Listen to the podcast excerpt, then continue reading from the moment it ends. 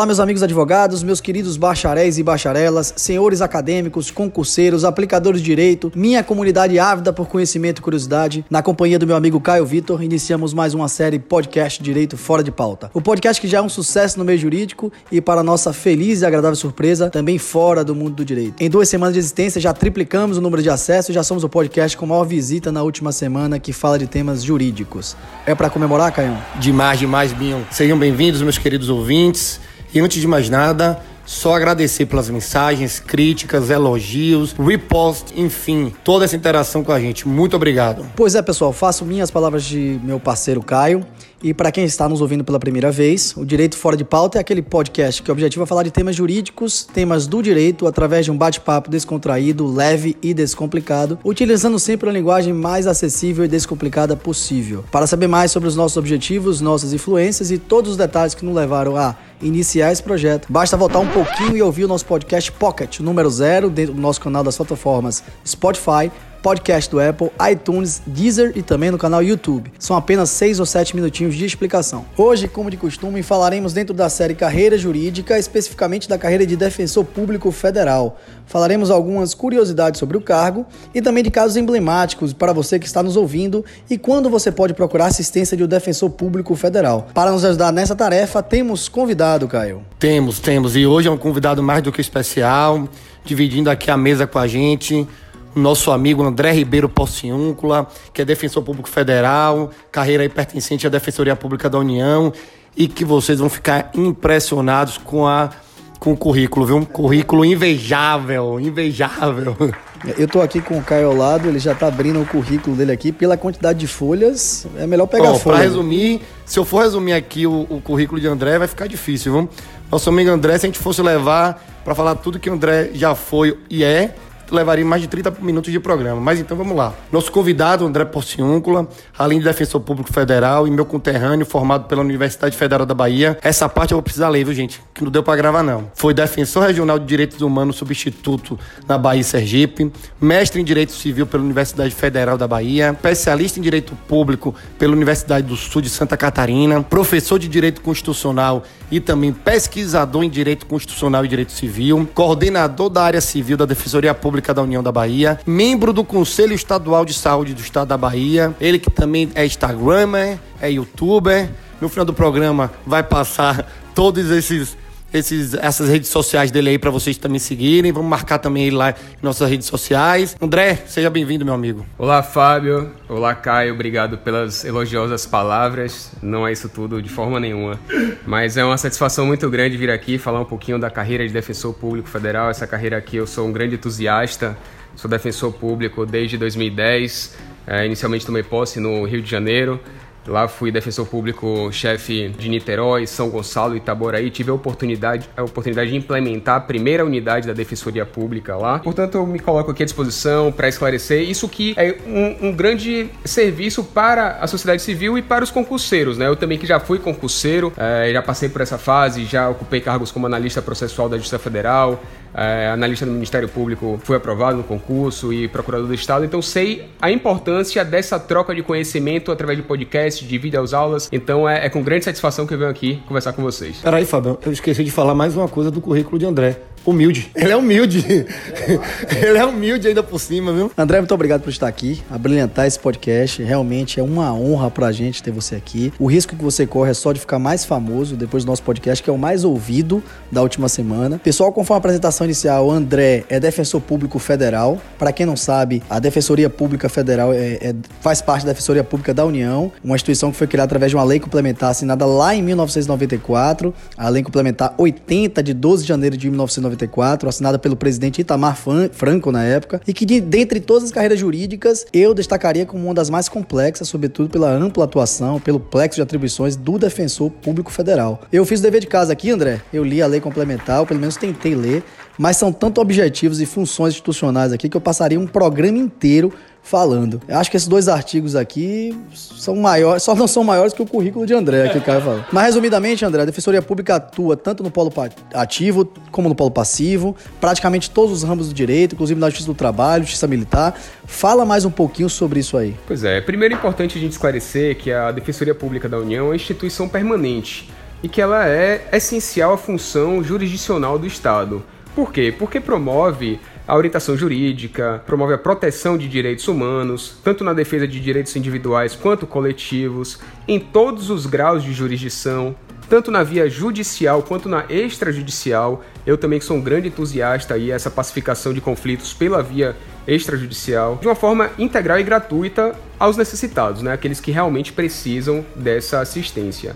A DPU ela atua, é, como você já mencionou, Fábio, em várias áreas. Então eu posso citar aqui a justiça comum, como a gente chama, ela se divide em justiça comum federal e justiça comum estadual. Então na justiça comum federal Todos os processos que envolvem a União, suas autarquias, empresas públicas federais, é de atribuição da Defensoria Pública da União. Na justiça especializada, a justiça eleitoral, por exemplo, também atuamos, justiça do trabalho e justiça militar. No âmbito da Justiça Federal, na Justiça Comum Federal, eu posso citar aqui alguns processos, algumas demandas. Por exemplo, ações que envolvam o INSS, que é o Instituto Nacional do Seguro Social, para concessão de benefícios previdenciários como auxílio-doença, aposentadoria por idade, por tempo de contribuição, pensão por morte, licença maternidade, além de benefícios assistenciais, aqueles que o Estado paga aquelas pessoas que são tidas como vulneráveis economicamente e socialmente. Isso é importante você falar, André, porque muitos ouvintes nossos não são ligados à área do direito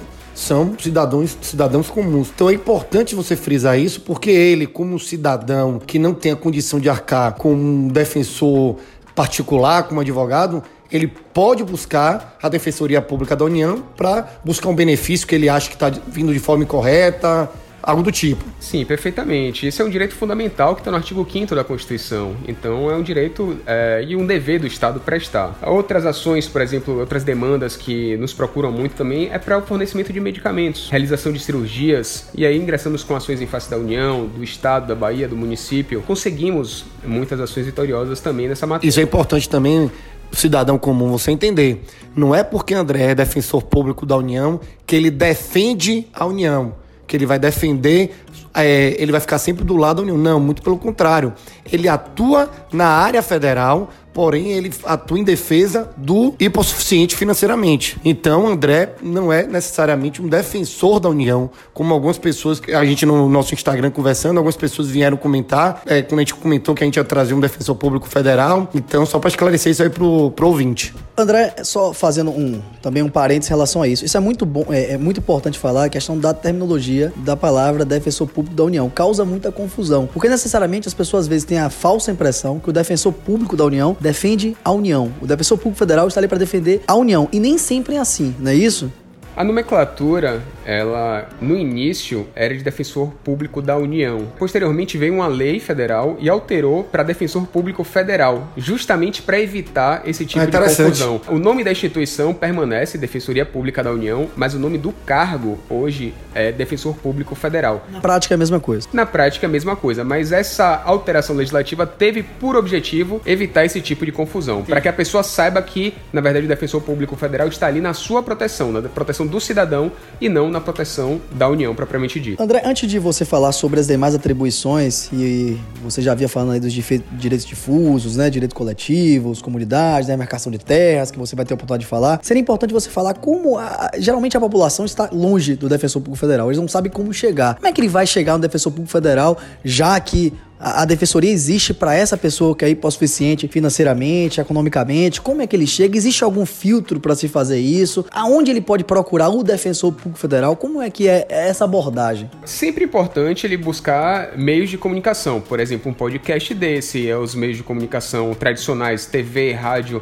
para saber que se existe ou não uma unidade da defensoria naquele município, naquele estado. Pode buscar outros órgãos, como a própria Justiça Federal, que vai encaminhar, ou a Justiça do Estado, ou a própria Defensoria Pública do Estado. Como a gente também encaminha para outros órgãos quando trata-se de uma matéria de outro órgão. Então, o importante é ele buscar algum dos órgãos que faz parte desse sistema de justiça e aí esse órgão vai dar o encaminhamento necessário. Mas para chegar aqui à Defensoria Pública da União, ele, é claro, é importante que ele comprove a sua hipossuficiência, portanto é necessário que ele traga comprovantes de rendimentos para provar que ele tem direito, né? Interessante é, isso. A, a, prestação da assistência integral gratuita e, claro, seus documentos relativos ao seu caso para a gente dar início à prestação. E nessa questão aí, Fábio, uma coisa me chamou a atenção. Quando você estava iniciando o seu, nosso bate-papo, você falou sobre as áreas de atuação. E aí você citou a área militar militar. Isso me chamou a atenção, porque a, a função assistencial que você exercita, eu acho que isso já é de conhecimento geral, né? A gente já deixou isso aqui bem claro. E você tocou em, diversas, em diversos ramos do direito, o direito do trabalho, os direitos, os direitos difusos, enfim. Mas a atuação na justiça militar, até para quem não sabe, é algo muito peculiar, sobretudo porque tem uma carreira jurídica da área militar, tem realização de serviços específicos, há regras próprias, peculiares, há um tribunal militar. Como é que funciona isso? Como é que você consegue atuar também na área militar?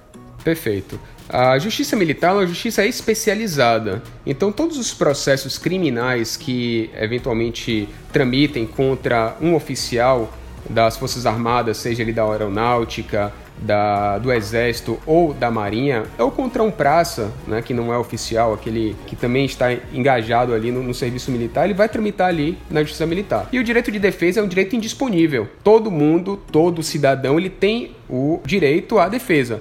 Então é muito possível que você tenha um militar é, de um cargo, uma patente baixa, que não tenha a capacidade de pagar uma defesa é, de um advogado particular, ou eventualmente que foi citado e não apresentou defesa. E no âmbito criminal, independentemente da renda, ainda que seja uma pessoa com renda, caso ele não apresente defesa, a Defensoria Pública vai atuar em seu nome. Mas você havia comentado com a gente que é possível também que a Defensoria Pública esteja no polo ativo como assistente de acusação na Justiça Militar, é isso? Sim, é possível, não, tanto na justiça militar quanto em qualquer outra esfera. Como a gente atua na defesa da parte, a gente pode atuar tanto no polo ativo, como eu atuei, por exemplo, em um processo como assistente de acusação é, num processo em trâmite na justiça militar, representando a vítima, junto com o procurador militar. Então, seu conhecimento tem que ser vastíssimo, porque você tem que ter conhecimento em quase que todos os ramos do, do direito. Fale um pouco disso, como é que um concurso desse de defensor público da União ele deve envolver, englobar, englobar muitos assuntos. É como a nossa lei prevê a atuação nessas áreas especializadas e na Justiça Comum Federal também, e lá também envolve matérias de direito do consumidor, Sim. contratos é, relacionados à Caixa Econômica Federal, a imóveis, financiamento, empréstimos, como também atua na Justiça Eleitoral, militar e do trabalho, é, de fato, o edital do concurso para defensor público federal acaba sendo um edital bastante amplo. Um dos bastante, maiores editais. Bastante vasto, é um dos maiores editais. Sobretudo também porque a gente tem uma atuação muito importante na parte de direitos humanos, inclusive na seara internacional. Eu ia chegar nesse ponto, André. Eu tinha destacado aqui porque quando eu fui fazer o meu dever de casa, a lei, a lei complementar 80, né, de 12 de janeiro de 1994, eu vi lá no artigo 3A dessa lei complementar, dentre as dezenas né, de atribuições da defensoria Defensoria, a defesa de direitos humanos e representação perante o sistema internacional de proteção era também da Defensoria Pública da União. Né? E eu queria saber como é que funciona isso. Vocês têm uma pessoa que é destacada para lá, vocês viajam para fazer isso? Eu pergunto isso porque muitas pessoas que procuram, às vezes, a área internacional, elas só pensam a nível Itamaraty. Então, como é que funciona essa questão da participação da DPU nessas questões internacionais? Você chegou a comentar aqui em off que tinham acordos, né, que estavam exportando conhecimento para fora. Como é que funciona isso? Excelente pergunta, Fábio. É importante primeiro destacar que a gente atua com o direito internacional dentro dentro do sistema interno de justiça. Exemplo, através de processos de extradição, de deportação, concessão de refúgio, asilo político. Agora, inclusive, nós temos um, um trabalho bastante importante em Pacaraima, recebendo uh, imigrantes venezuelanos que estão neste processo né, de, de migração para o Brasil. A Defensoria Pública da União designa um defensor periodicamente e a gente faz esse trabalho lá. Então, essa proteção de direitos humanos e de direito internacional envolve muito também o sistema interno. Mas, além disso, há todo o sistema internacional de proteção de direitos humanos. E no âmbito da América, nós temos a Corte Interamericana de Direitos Humanos, cuja capital fica em São José, na Costa Rica, e a Comissão Interamericana de Direitos Humanos, cuja sede fica em Washington. Existe hoje um defensor interamericano de direitos humanos, que é um defensor público federal. Apenas um defensor? Existe um defensor. Para o Brasil inteiro? Para o Brasil inteiro. Mas, é, em outro, na verdade, existe uma eleição, né, uma escolha, uma indicação, e, e normalmente ficam dois defensores atuando conjuntamente. Não, um de, do Brasil, outro pode ser de outro país. Né? Atualmente nós temos um do Brasil, que é um defensor público federal. E, e, ele atua naturalmente em casos que chegam ao âmbito internacional. Até pelo curto espaço de tempo aqui eu não vou poder explicar como sim. esses casos chegam à, à corte ou à comissão. Mas é para esse tipo de atuação sim. Já fazendo aí um pequeno merchan, para quem quiser adentrar mais o tema, ao final do podcast a gente vai indicar lá o Instagram, o canal do YouTube de, de Dr. André, que também é professor, e aí você vai poder ir lá, dar uma pesquisada e certamente vai ter alguma publicação, alguma matéria sobre o assunto. Aproveitando o momento Manchan, eu também queria ressaltar, né, e, e, exaltar aqui o Brasil, porque André estava conversando com a gente e disse que a DPU, né, a Defensoria Pública da União aqui do Brasil, está fazendo um trabalho fora do Brasil, né? Parece que o intercâmbio de modelo de assistência judiciária. Então, falou um pouco sobre isso. O que, é, o que é exatamente isso? Nós estamos ensinando como fazer ou como prestar assistência judiciária gratuita, é exatamente isso? Hoje nós temos um projeto que é um projeto de apoio ao fortalecimento do setor de justiça do Timor-Leste. Timor-Leste é um país que integra essa comunidade de países da língua portuguesa que durante muitos anos foi um país submetido a um regime bem cruel de ditadura. Atualmente é um país democrático e a gente está externalizando, exportando esse modelo de assistência jurídica integral. Esse convênio começou no ano de 2002. Um defensor público federal fica deslocado lá no Timor-Leste anualmente, depois ele retorna, outro vai. E esse modelo nosso brasileiro, ele vem sendo gradativamente implementado lá com bastante êxito. É bem, bem interessante Agora, isso não, é muito, isso não é muito divulgado, né, André? Na, porque na mídia, a gente, a gente vê muito na mídia o pessoal falando de política, é, falando muita gente criticando o STJ, o STF, enfim. Mas essa parte boa não é divulgada. Não é divulgada. Existe alguma, existe algum site, alguma, alguma forma com que isso possa ir para a mídia para poder também saber como o Brasil exporta conhecimento para fora e conhecimento importante, no né? conhecimento jurídico, no caso aí. É importante esses meios de, de comunicação, a liberdade de expressão e esses instrumentos como vocês trazem aqui, né, são, são importantes plataformas. Claro que no nosso site a gente tem também essas informações, o site da DPU, o próprio Instagram da DPU, periodicamente são divulgadas essas, essas informações. E eu cito inúmeros trabalhos que projetos que a DPU tem na parte de direitos humanos. Recentemente, inclusive, eu fui para o interior do Pará para um projeto também nosso de combate ao trabalho análogo de escravo. Atualmente é muito comum a gente ter é, esse tipo de trabalho. É a escravidão contemporânea, como é chamada, né? Então eu peguei um avião aqui, pousei lá em Altamira, junto, fizemos, tem uma, uma, uma equipe composta por auditores do trabalho, do Ministério do Trabalho, atualmente Sim. Ministério da Economia, né? Eu vou fazer uma pausa. Se ele começar a contar os casos aqui, a gente passa o dia. Dá vontade de ficar o dia inteiro ouvindo os casos aqui que o André tem para contar. Mas continue esse caso de Altamira, que ele é simplesmente espetacular. É, esse caso de Altamira, a gente foi, então, é, dois membros lá do, do Ministério do Trabalho, uma procuradora do Trabalho e eu como defensor público federal. Nos encontramos lá no, no aeroporto de Altamira, não nos conhecíamos. E... Isso é importante, esse dia a dia, que eu vou chegar nesse ponto. Você falar para a pessoa que quer ser defensor público que é uma equipe que você chega lá, você na sua função, ele na função dele, faz uma força conjunta e vão por um mesmo objetivo. É, nesse caso aqui, eu não sabia nem a cidade que eu iria. Até por uma questão de segurança é, da operação é. também, evitar vazamento, algo do tipo.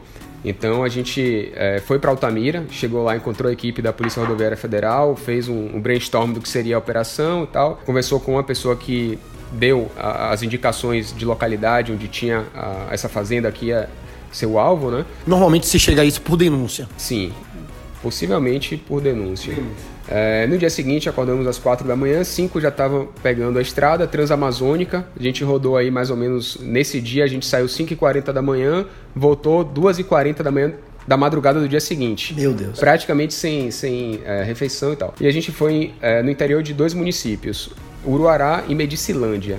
Mas aqui são as metrópoles, tá? Sim. A gente pegou as vicinais e é, fomos pela Transamazônica, depois vicinais da Transamazônica até chegar nessas é, fazendas. E lá realmente resgatamos sete trabalhadores que estavam em condições absolutamente degradantes de espetacular, trabalho. Espetacular, Eu no meu Instagram inclusive eu tenho alguns vídeos dessa operação e os carros da Polícia Rodoviária atolados a gente tentando enfrentar aquilo ali e conseguimos, né, com êxito. No final, a operação foi um sucesso, a gente conseguiu fazer uh, o resgate desses trabalhadores. Na via extrajudicial, conseguimos fazer a rescisão dos contratos, o reconhecimento do vínculo. Foram 100 mil reais pagos aos trabalhadores. Tudo isso Tudo durante isso... a operação, no momento não, não, que você chegou não, lá ou chegou, Não, isso durante três dias de operação. Ah, tá. Né? Primeiro dia, a operação de resgate. Ah, tá. Segundo dia, é, a notificação, é, comparecemos a, a, a, inclusive a residência do, do empregador e aí fizemos a notificação. A parte para a questão criminal também aí, no caso, né? Parte para a questão criminal também. Tudo isso foi encaminhado à Polícia Federal, ao Ministério Público Federal, já que isso configura um crime do artigo 149. Enfim, no final houve a emissão de carteiras de trabalho, pagamento de seguro-desemprego e dessas verbas rescisórias. E o mais importante, as pessoas saíram dali resgatadas, porque elas estavam realmente em situações degradantes. E seu prazer em, em, em realizar uma atividade dessa,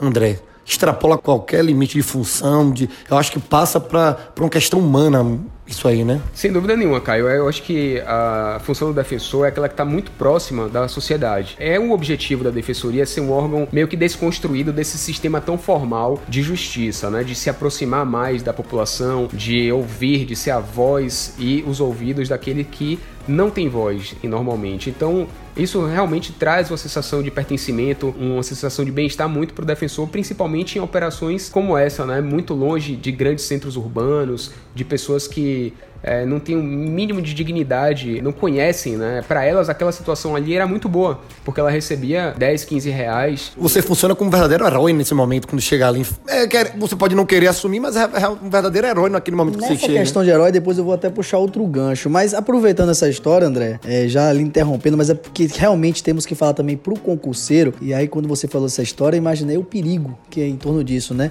Operação que foi apoiada pela Polícia Federal, andando durante oito horas na Transamazônica Amazônica, estra estradas vicinais, como você disse, interrompendo, talvez mediando conflitos ali que existem naquela região, né? Enfim, imagino que tenha enfrentado pessoas que podem ser consideradas muito perigosas nessa questão. Não participei, mas enfim, imagino. E aí vem aquela questão: para aquela pessoa, para o nosso concurseiro que está nos ouvindo aí, é fácil conciliar a vida pessoal com essa atividade de defensor público? Interessante pergunta, É como é que como é que é essa questão? Você sair de casa sabendo que tem que mediar um conflito? Qual é o risco que envolve isso? Como é que a família aceita isso? Para quem não sabe, André tem família, vai ser papai agora. Então, como é que é essa questão, André? Veja bem, é, não é cotidianamente. A gente não está em operação como essa todos os dias, até porque temos a função do gabinete, que é uma função que demanda muito do defensor, então isso é feito de uma forma periódica, através de, um, de uma escala, né? Assim, é até faculdade do defensor se habilitar ou não para esse tipo de projeto, tá certo? Sempre tem os, os defensores que gostam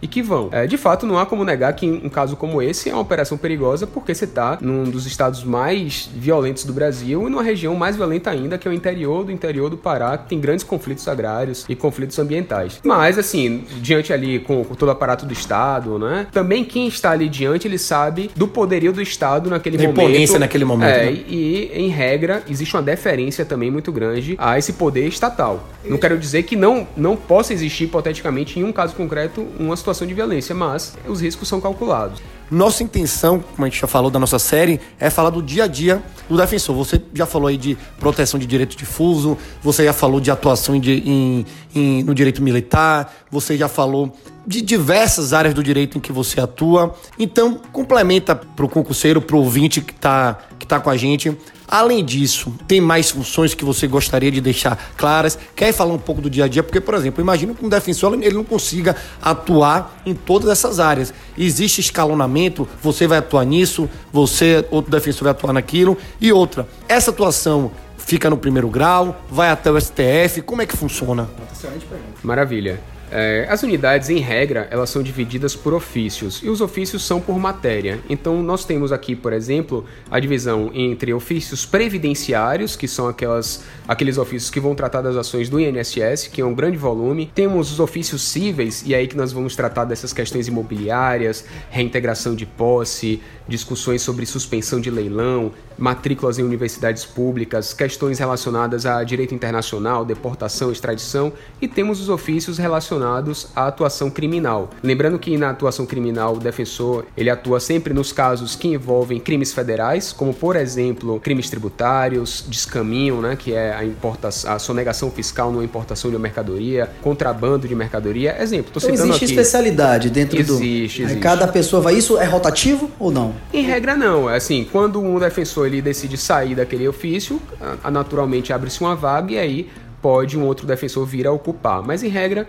é mais é, estanque. Passou na carreira, do, passou no concurso, imediatamente vai para onde? O concurseiro que passou na carreira, eu me habilitei, passei no concurso, para onde eu vou? Importante pergunta. As lotações, elas variam muito de acordo com a necessidade. A administração superior faz um estudo de necessidade de demanda, levando em consideração diversos índices, inclusive o índice de desenvolvimento humano e o projeto também de interiorização da Defensoria Pública da União. É importante lembrar que hoje somos apenas 630 defensores públicos federais, então cobrimos apenas 30% das sessões e subseções judiciárias, ou seja, onde há hoje um juiz federal e um procurador da República, um, um, um promotor de justiça, não há um defensor público federal. Estamos apenas em 30%. Existe uma, uma necessidade premente de provimento de cargos. E no local que não tiver, como é que faz? O, o, cidadão que mora no interior e quer procurar a Defensoria Pública e naquela localidade dele não existe. O que é que ele pode fazer? Infelizmente, Caio, nesse caso, não tem como ele ter o acesso ali. Ele teria que se deslocar a uma outra cidade e isso é muito feito aqui em Salvador. Tá? A gente atende muitas pessoas do interior do estado que buscam ações de medicamento e vêm buscar o serviço aqui na Defensoria Pública da União da Bahia, em Salvador, ou em Vitória da Conquista ou em Feira de Santana, porque lá tem a unidade e sabem que vão receber um, um, excelente tratamento. Eu, eu vou interromper por causa do nosso tempo. Então, assim, eu vou, eu vou otimizar, André. Eu imagino Bora que você. finalizar com aqueles dois casos que ele contou bem interessantes. É, eu tenho um, quando você falou de herói, eu só me lembrei daquele que a TV Bahia fez e que poderia virar filme. André participou, parece, de um. De um como foi, André? Aquela questão do, da reintegração de postos de um conjunto habitacional, do programa Minha Casa Minha Vida, que você esteve presente e parece que aconteceu uma surpresa naquele momento que você atuou. Naquele dia você saiu como herói. Essa história eu acho que é importante para finalizarmos, né? Essa Sim, interessantíssima. É, esse caso foi bem emblemático da nossa atuação. É, foi uma operação muito grande, inclusive envolveu inúmeras viaturas da Polícia Federal, Polícia Militar, Polícia Rodoviária Estadual, inclusive, porque houve uma decisão liminar que determinou a reintegração de posse de várias unidades de um conjunto habitacional do Minha Casa Minha Vida. De fato, eram pessoas ali que ocuparam, em grande maioria, né? Então realmente teriam que sair, já que o empreendimento é para os beneficiários do programa. É, mas em dois casos, a gente analisando todos eles, eu percebi, percebemos, né? Que a ocupante ela não era uma terceira invasora, ela era realmente a beneficiária do programa. Isso você descobriu na hora lá? Não, não. Não, isso aí antes, é o caso analisando antes, elas vieram aqui, solicitaram a assistência, praticamente todos vieram, né? E a gente analisou caso a caso e viu que esses dois casos haviam a viabilidade de suspender essa reintegração. Peticionamos no processo, informamos isso ao juízo, despachamos e ele compreendeu e suspendeu a reintegração. Fizemos uma reunião pré-operação e comunicamos isso a todo o comando da operação, estava todo mundo ciente, inclusive os oficiais de justiça. Que existiam duas pessoas ali que não iam poder ser retiradas, né, do imóvel, né? Perfeitamente. E é, eu fui lá né, acompanhar essa reintegração, estava em outro bloco do conjunto habitacional fazendo um trabalho de aluguel social, de cadastramento para aluguel social das pessoas que estavam saindo, quando o câmera da TV Bahia coincidentemente estava lá e comentou, falou, ah, doutor, poxa, fiquei muito triste porque vi uma senhora lá chorando, ela dizendo que ela tinha conseguido uma decisão que impedia que ela saísse e tal, e ninguém a ouvia e tal. E aí ele citou o nome, falou, senhora Rosinata. Quando ele falou o nome, eu falei, não, Rosinata é a senhora que eu a gente conseguiu suspender a reintegração. Então, aí nessa hora eu comecei a, a caminhar na direção. Ele, com o tino jornalístico, já ligou a câmera, já foi me entrevistando, não, o que está acontecendo? Então eu expliquei essa situação e ele foi filmando daqui até a casa dela, né? Deu uns 250 metros mais ou menos. Quando a gente chegou lá, o oficial de justiça estava, a gente falou rapidamente com ele, ele já sabia, inclusive, que estava errado. Foi um outro oficial que cumpriu o mandado de forma equivocada e o, os bens estavam todos no caminhão já para sair, na iminência de sair. Dentro. Quando ela recebeu a notícia disso, aí realmente ela entrou em prantos, comemorou com a família e a, a, a TV, né, a mídia estava lá, conseguiu pegar esse momento de emoção, foi muito interessante, ela veio, me abraçou, me deu um beijo e, e me agradeceu. Isso realmente foi muito melhor do que qualquer. Eu acho que você que está pensando em ser defensor público depois de uma história dessa, vai estudar um pouquinho mais para poder conseguir alcançar o objetivo, hein? Bom, meus amigos, me cabe essa tarefa ingrata aqui de, de controlar o tempo, né? Falamos praticamente sobre todas as atribuições, ainda que de uma forma bem superficial, a questão dos interesses individuais, interesses coletivos, interesses difusos, a, a atuação no âmbito internacional, a novidade, né, que poucos sabiam da atuação da Justiça Militar pela Defensoria Pública, de fato é um, para mim, uma das, das carreiras mais lindas da advocacia, mais, mais bonitas. Eu me apaixonei depois de estudar para poder fazer essa, esse bate-papo aqui, realmente me apaixonei pela, pela função. E quem sabe lá na frente voltamos a falar com o André, acho que temos muito, tem outros casos aqui que a gente tinha inclusive destacado para falar, o caso de Porto Porto Seguro, mas não poderemos falar agora por conta do tempo, senão levaremos um novo puxão de, de orelha aí do nosso editor, né, Leonardo. É. Mas o objetivo principal acho que foi alcançado, que é passar essa visão macro da carreira, das atribuições do defensor público federal, dizer à população como chegar ao defensor público federal, isso é mais importante. E espero que tenha sido efetivamente elucidativo para todos os nossos fiéis seguidores aí. E havendo alguma pergunta, podem mandar nas nossas redes sociais. Vamos encaminhar para você, André, essas perguntas aí. Você pode até responder através do videozinho, que agora que eu sei, já soube que você é youtuber, né, instagrammer, então pode responder isso aí. Mas obrigado de verdade. Que fera, viu, Caio? Que fera esse André, viu?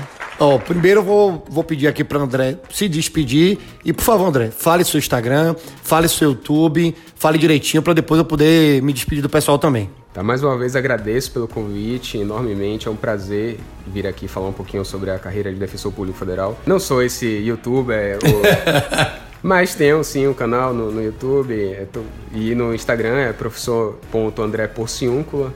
E no YouTube, arroba Jusatual, nosso canal. A gente vai colocar isso no nosso Instagram, pessoal, para facilitar para vocês, viu? Quem, quem quiser obter algumas informações relacionadas a concursos, informações jurídicas, periodicamente eu faço algumas postagens lá, tá bom? Mais uma vez, obrigado. Eu já sigo e sou assinante. Eu também, eu também.